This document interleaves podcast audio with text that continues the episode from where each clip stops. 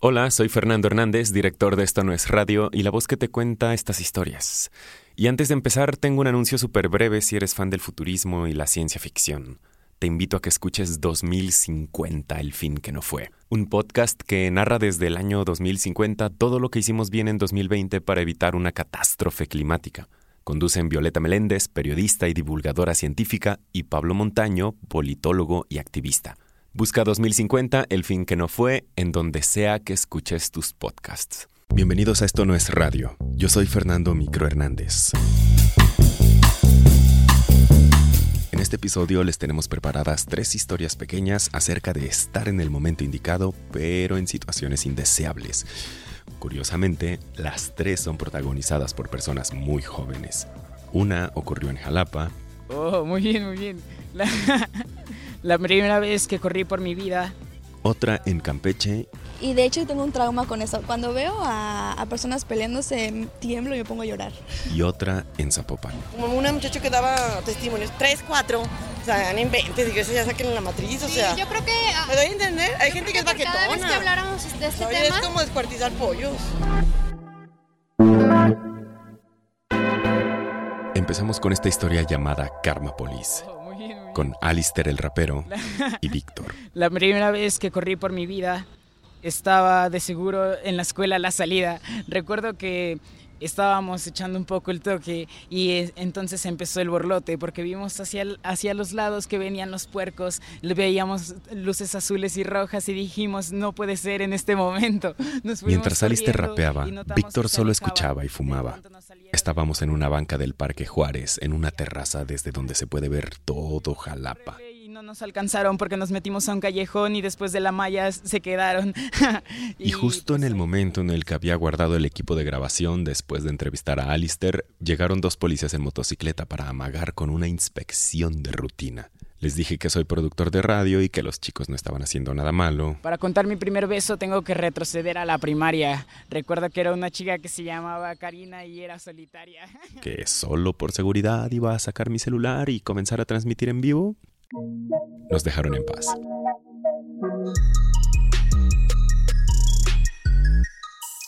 Seguimos platicando, un poco indignados, y fue cuando Víctor, que había estado callado todo el rato, me dijo que me iba a contar una historia similar. Empezó a llover y nos fuimos a refugiar bajo el monumento a Quetzalcoatl en el Parque Juárez. Este es Víctor. Oye, ¿dónde estamos?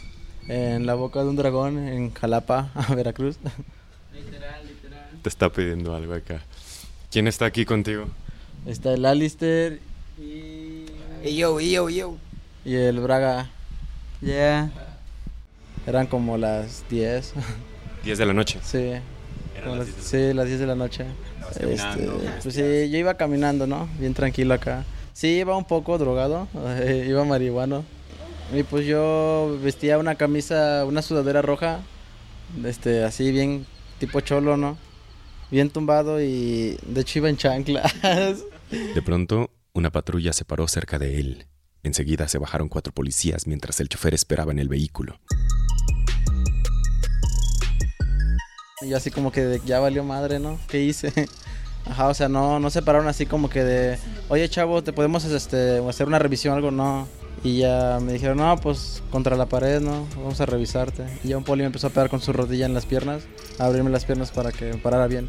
O sea, te daba el rodillazo para que abrieras el compás. Sí, sí, para que abriera bien el compás y ya me pudieran revisar. No, pues un poli me quería meter acá droga, ¿no? Me quería, ajá, y dice, no, dice, mira, aquí traes mota. ¿Y qué le dijiste tú? No, pues yo así como, no, pues si no traía nada, no, bueno fuera que trajera, ¿no? o sea, pero no, no traía nada y ya un poli dice, no, no traía nada, vámonos.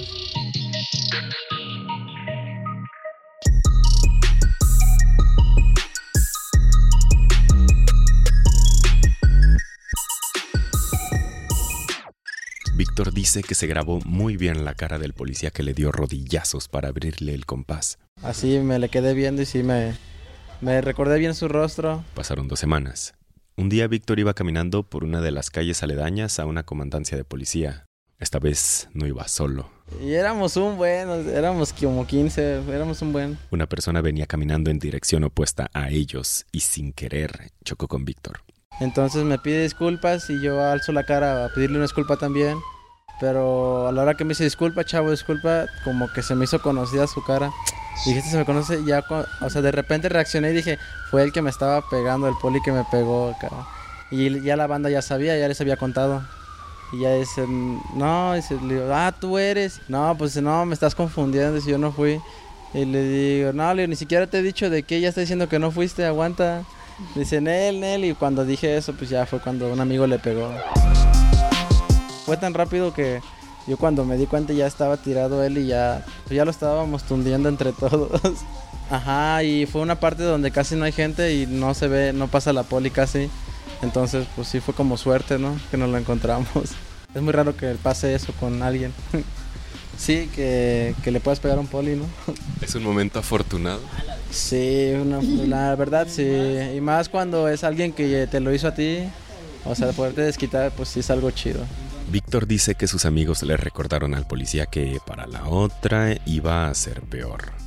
Tiempo después, Víctor y sus amigos regresaban de una borrachera. Éramos como tres, cuatro y nos vieron, nos vieron y él iba en esa patrulla. Entonces nada más nos orillaron y ¿dónde van? No, pues para acá.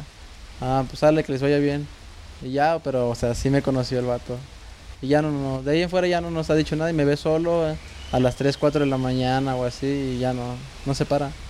No, nomás se hacen así como con las cejas de ¿qué onda? Ajá, así como que ya nos conocemos, ¿no? Así como que de pues, sobre, paro y paro, ¿no? Digamos que hay una especie de acuerdo de paz entre Víctor y el policía, aunque también han influido otras cosas. También lo hemos así visto fumando hierba al vato. sí. ¿Dónde lo han torcido fumando hierba? Pues es que ahí en San Bruno hay como, hay un rastro, entonces pues hay muchos lugares donde no pasa gente y hay puentecitos porque hay un caño. Entonces pues casi no pasa gente por ahí por el caño. Y pues ahí una vez, pues ahí vive amigo, un amigo. Y estábamos fumando y, oye, güey, ese vato es el poli. Y ya anda fumando y ya lo vimos. Y ya nos conoció el vato, nos vio que estábamos fumando también, pero no dijo nada. Sí. Oye, ¿le invitarías un gallo al don? Al poli? Pues ya, la neta sí, un gallo no se niega, ¿verdad? Sí, pues no se le niega a nadie, o sea, pues es como un vaso de agua para una persona.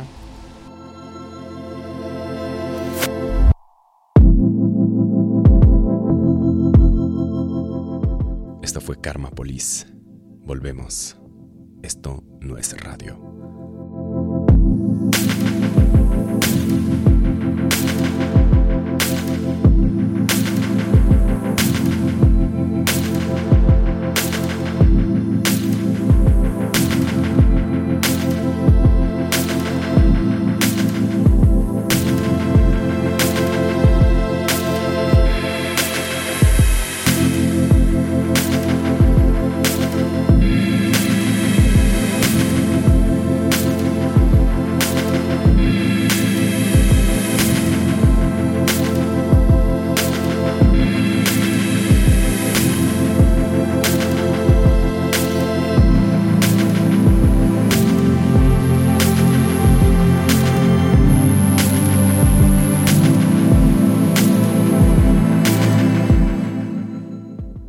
En Esto no es radio.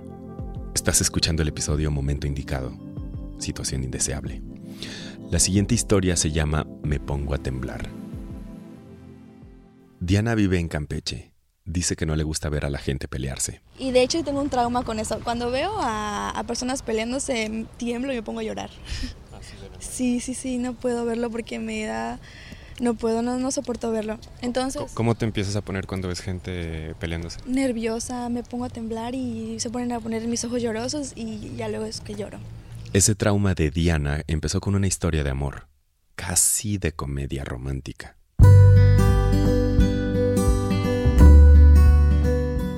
Una de mis papás, en la que, bueno, ellas se conocieron cuando eran pequeños, entre los 14 años, 14 y 15 años. Bueno, mis papás eran amigos al principio, como toda relación, y se fueron conociendo y se fueron enamorando a través de los años. Pero los papás de la mamá de Diana nunca aceptaron la relación de ellos. Entonces lo que hacían era prohibirle a mi mamá ver a mi papá. Pero pues una vez hicieron como que un, un acuerdo entre ellos dos y mi mamá se escapó y se casó con mi papá.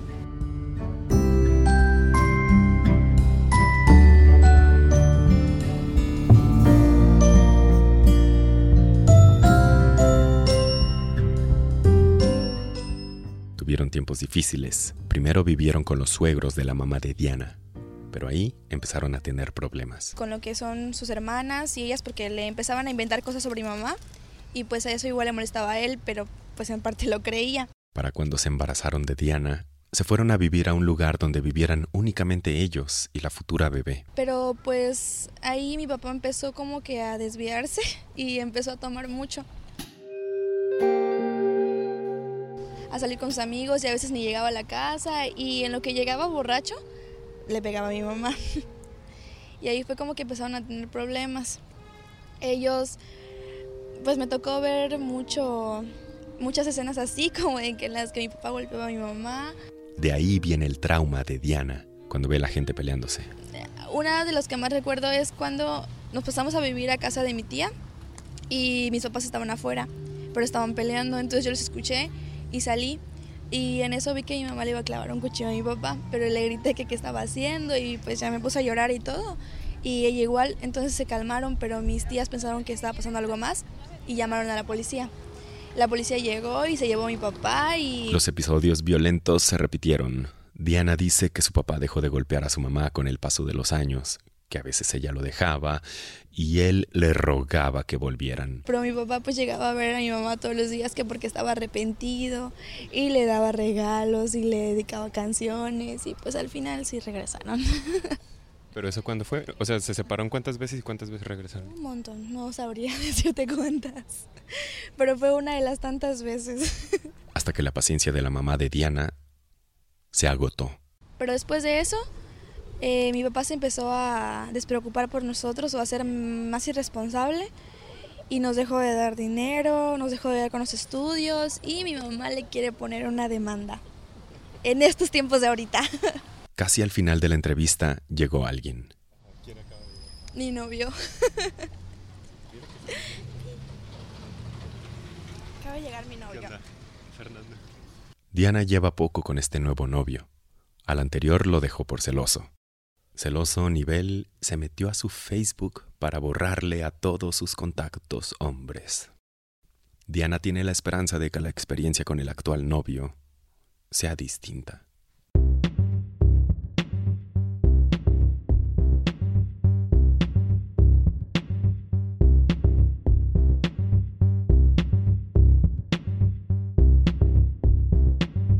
Esto no es radio. Volvemos.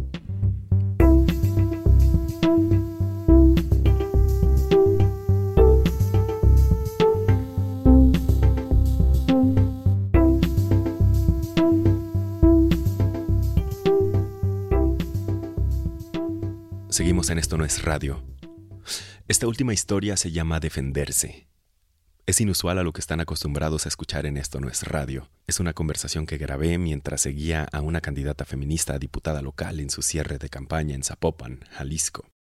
En algún momento la abordó una simpatizante que tenía solo una petición en particular. ¿Tú para qué vas? ¿Para senadora? Diputada local Ay, de Distrito ay, no, 10. pero pues, no le podemos usar. Sí, Oye, sí. pero defiende la vida. La vida de ellos. La Mira, vida no- tuya, la vida mía, nuestra vida, la vida. Pues yo creo que. Yo tengo nuestros- siete hijos. Sí. O sea, yo sé lo que es un embarazo. O sea, yo sé que, mira, desde que te llega la primera fruta, así sea, pues, ya tienes la capacidad, estoy segura, porque la naturaleza es sabia, así como el árbol, desde que da la primera fruta, tiene ya la capacidad Mira, de de- defender esa fruta, Sí. esa flor, hasta que se, o sea, si esto es el símbolo, tiene que ser símbolo de vida. Y la vida es todo, animales, perros, gatos. Y yo los, per- las personas pero la persona humana se tiene que defender. Por eso me gustaba Margarita Zavala. Porque lo gritó. Y fíjate que la- fue lo primero que en el debate la... ¿Por qué le golpean tanto? Yo creo que hay algo de machismo en muchas de las cosas que, Sí. que le sucedieron a Margarita Zavala. La Porque hay una verdad. maldad bien fuerte arriba, ¿verdad? Sí. Se pues, puede. ¿Cómo te llamas? Marisa. Marisa. Pues que de nuestra parte van a tener siempre, pues. O sea, yo sé que hay muchas cosas. O sea, nosotros nos podemos poner en el lugar de los más pobres, de los pobres, de los... Pero aún ahí en ellos hay esperanza. De que esas vidas, aunque vengan de la peor de las maldades, quién sabe. ¿Me entiendes? ¿Cuánta gente puede...? eh, ¿Qué sabemos todos de qué punto y en qué momento somos? No, nadie es... Pues yo creo que vamos a Pues de nuestra Y parte ahorita ya ves siempre... que vienen las, las abortizas de Argentina que llegaron a Guadalajara. Ya ves lo que están, o sea, no, tenemos que defenderla. Yo creo que nos va a tocar tener una discusión súper responsable respecto a... Yo Creo sé, que es un tema que polariza y creo que por lo mismo nosotros pero no queremos ser ese... unir a todos. Claro, y creo que creo que lo que tenemos que estar abiertos es a la generosidad política para debatirlo y discutirlo, porque Aunque yo creo una cosa que sí, la vida no se puede debatir, porque la vida es un don. Y el punto en el que ya hay concepción, ese, ese micro ya se la partió para ser vida, ¿me entiendes? Ya hubo una lucha, o sea, no crees que tú y yo estamos aquí, por- o sea, hubo una lucha entre millones, o sea, ya desde ahí ya eres un triunfador. O sea, ¿quién es el humano para decir tú sí, tú no? O sea, no se puede, Sí. no se puede, entonces no se puede. Pero es una grandeza que estoy segura que el día que todos ustedes, los jóvenes, sean papás van a entender. Dices, ¿cómo? O sea, si hay tanto mendigo método, o sea, que yo estoy anti-métodos, ¿eh? pero si lo existe. Bueno, pero aún así, mucha gente sí aporta por eso, pero mucha gente, no. O sea, que tres, como una muchacha que daba testimonios, tres, cuatro, o sea, no inventes, y que eso ya saquen la matriz, o Sí, sea. yo creo que ah, ¿Me doy a entender? Hay gente que es por Cada vez que baquetona. habláramos de este Oye, tema, es como descuartizar pollos. Yo creo que hay que ver sobre las cosas que estamos de acuerdo. Yo creo que tiene que ver con educación sexual, tiene que ver con cesar la impunidad contra las personas que violan, porque medio millón de mexicanas son violadas cada año. Bueno, pues a esos que los cercenen, que se llama al, al hombre que hizo eso. O sea, punto. Y a, y a la niña, pues que se le defienda, porque ya, ¿qué, qué culpa tiene el otro? El chiquitito. Sí, yo creo que va a ser una O sea, discusión que nos va... quién sabe si a muchos les preguntaran si no quiso na- nacer. Está, está muy fuerte. Sí, yo, de mi Pero parte, puedes alguien asegurarte... que grite por lo que yo sí sé que es. Pues que sepas que de mi parte y de nuestra parte siempre vamos a ser muy responsables respecto a lo que votemos allá y que siempre... muchísimo eso. O sea, lo mando por Facebook. Es que, o sea, por ejemplo, la del Cardenal fue un golpe bien fuerte. Yo creo que ahí no se vale que O quienes tienen que tanto poder, ¿Por qué no hablan? Antes de atacar. pues no sé el- qué O sea, iniciativa lo- los de arriba, o sea, Claro. ¿me doy a entender? Pues nosotros por eso queremos reemplazar a ¿Tú no los de arriba y ser responsables. Hay que hablar. Sí, yo creo que hay que tener una discusión porque hay quienes quieren que tengamos esa discusión y yo creo que no podemos ser autoritarios respecto a nuestras posturas. Creo que un buen legislador es aquel que se encarga de escuchar, que abre espacios de encuentro y que no legisla para su... Yo diría a todas esas señoras, me encantaría ir a eso, ¿eh? Algún día. Yo les diría, es que humanamente no, en los grupos de animales existen las únicas que son las llenas. Las llenas matan a sus crías. Pero una mujer, sea, son tres meses que te va, a lo mejor, porque está la hormona, todo lo que da. Pero pasa esos tres meses y bendito Dios que viene mi bebé. Por que reniegues y patalees. Pues mira, yo trabajé en Mamá C, es una organización que trabaja con niños que viven en las calles y yo creo que hay mucho trabajo que hacer en temas de adopciones, yo creo que hay mucho trabajo que También hay hacer. mucha maldad perpetuada ya desde, ajá, en ese tipo de chavitas, que yo creo 11, 12 años. Nos va a tocar legislar para todas las personas y en ese sentido, de verdad, que sepas que nunca vamos a tomarnos en serio estas discusiones porque pues son cosas que, que nos importan, porque yo sé que a muchos nos importa este tema desde espacios a lo mejor muy distintos, pero que sepas que nos va a tocar pues... También, como dices tú, también defender a los, a los que nadie los quería, ¿verdad? Yo creo que hoy esos 8.000 niños que están institucionalizados, hay que hablar sobre esos niños que pueden tardar hasta 6 años por una sola adopción, porque la institución está No, ese rebasada. Es otro problema. A lo mejor eso ayudaría Eso ya no a que muchas, pues, eh, o sea, Sí, dijeran, va, va bien mi niño y ya. dar es, es- es oportunidades, porque por ejemplo Jalisco encabeza los primeros lugares en embarazo adolescen- adolescente a nivel- Latinoamérica, y yo creo que a los 15 años, yo me acuerdo esa edad, no estaba pensando en ser mamá, yo estaba pensando en construir sueños. Pero tú porque tienes otro nivel social. Tú de otro nivel social. O sea, yo porque he trabajado también con muchas Pues chavitas mismo de creo que 11, tiene 12, que 13 años. O sea, como que su mundo es el amor.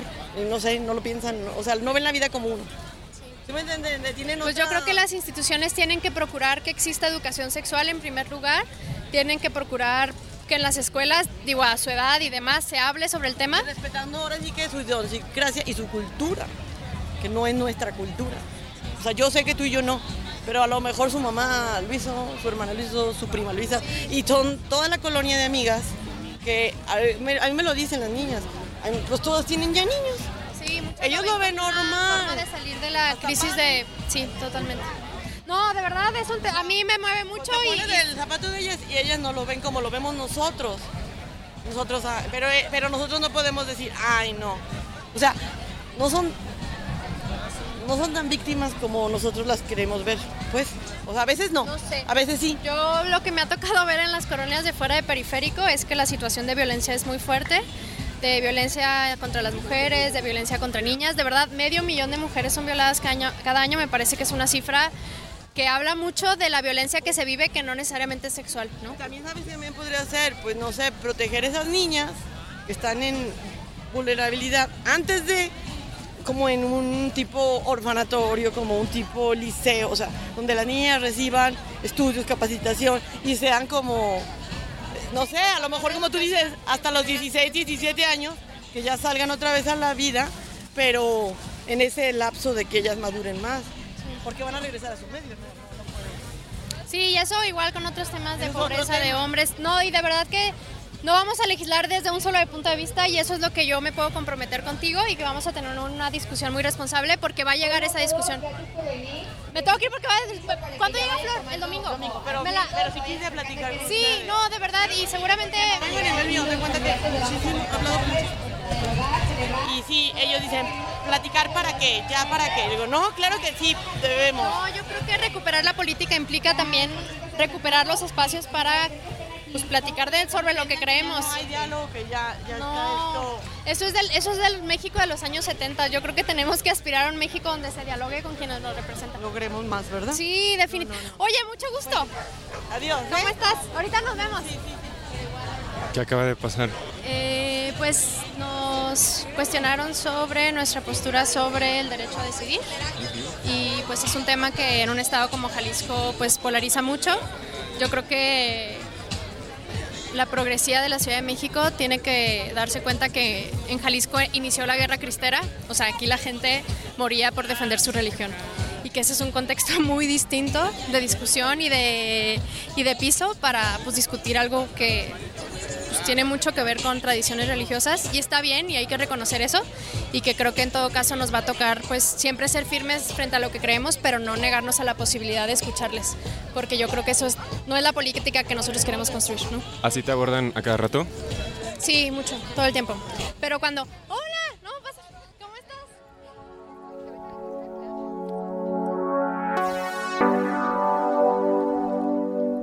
Susana no ganó la diputación, pero ya se prepara para las siguientes elecciones y para tener más de estas conversaciones.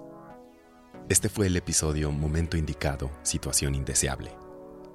Esto no es radio, es producido, editado y conducido por Fernando Micro Hernández, o sea, yo. Mitzi Pineda es la asistente de producción. La ilustración de este episodio corrió a cargo de Manuel Tenedor. Pueden ver más de su trabajo en Instagram como arroba tenedor-m. La música utilizada en este episodio es de Blue Dot Sessions. Nos escuchamos en el próximo episodio de Esto no es radio. Recuerden que estamos en Twitter como arroba esto no es radio, Instagram esto no es radio MX, Facebook esto no es radio oficial. Nuestra página es esto no es radio.mx. Yo tuiteo e instagrameo como arroba microgdl.